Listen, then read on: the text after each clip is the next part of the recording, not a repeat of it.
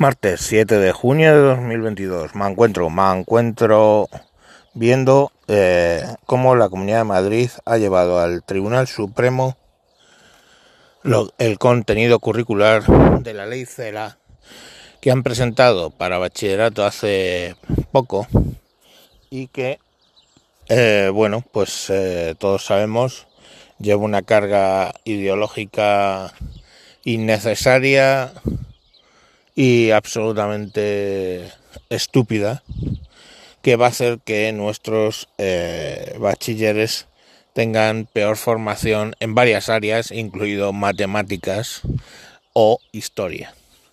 Entonces, eh, la presidenta de la Comunidad de Madrid ha llevado ese currículum al Supremo pidiendo, eh, de hecho, medidas cautelares y eh, de concederlas, el año que viene utilizaríamos los libros del año pasado en la Comunidad de Madrid para evitar, ya digo, esa, ese currículum ideológico eh, que hay ahí.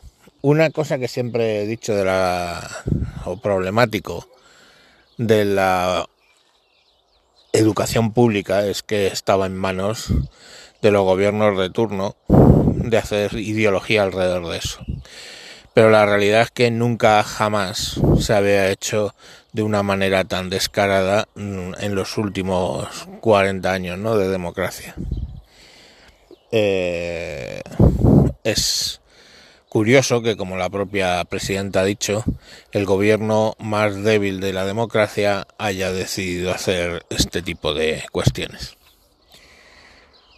¿Qué dice Feijo y compañía? Bueno, pues que sí, que no, no, no se mete, en principio. Ni respalda ni se mete. O sea, haciéndose el tan credo como, bueno, pues como, como, como viene siendo habitual en este, en ese partido político. Lo, lo van a pagar, ¿eh? Fijaros que las encuestas que se veían hoy, hablaban a nivel nacional de que ganaría el Partido Popular, pero eh, sacaría en votos, o sea, en escaños, no mucho más que el PSOE, pero Vox superaría al PSOE en número de escaños casi seguro. Están ahí, ahí. Entonces, claro, el, eso es un mensaje que le debería llegar a Feijo.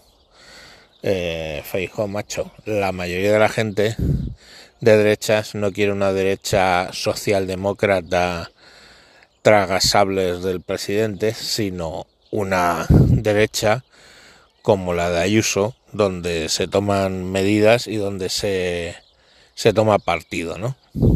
Mm, por ideas de derecha, y por ideas conservadoras. Pero bueno, y por ideas liberales dentro de lo que es el conservadurismo, pero vamos, lógicamente no se puede considerar conservador y liberal, pero dentro de la derecha hay una rama, en el caso que está ya representada por Ayuso, por posicionamientos bastante liberales en lo económico.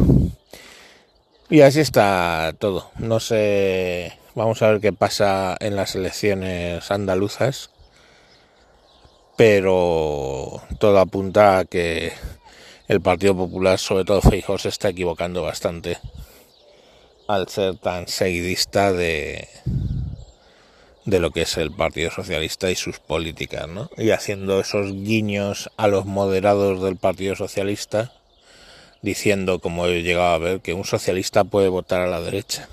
En fin, tonterías, tonterías varias.